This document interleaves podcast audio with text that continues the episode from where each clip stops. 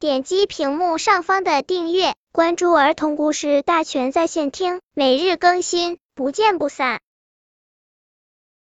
本片故事的名字是《蓝色的蓝莓屋》。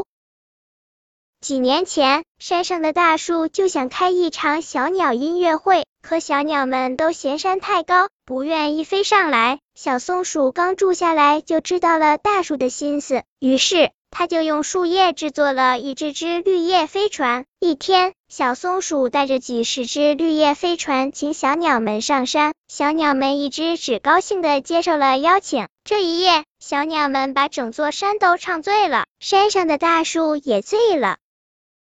一棵小树生长在一棵老树下面，几年了一直长不高。小树每天都抱怨老树挡住了阳光，挡住了雨露，老树则一直不吭声。一天夜里，突然刮起了大风，老树对小树说：“我要走了。”说完便轰然倒下。之后，狂风把小树也连根拔起，躺在一片泥泞之中的小树冻得瑟瑟发抖。他十分想念躲在老树下的那些温暖的日子。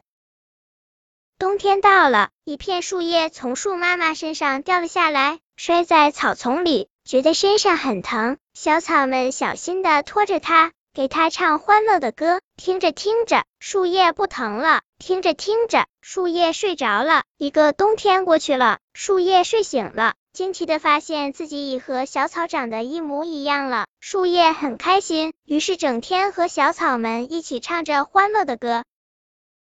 本篇故事就到这里，喜欢我的朋友可以点击屏幕上方的订阅，每日更新，不见不散。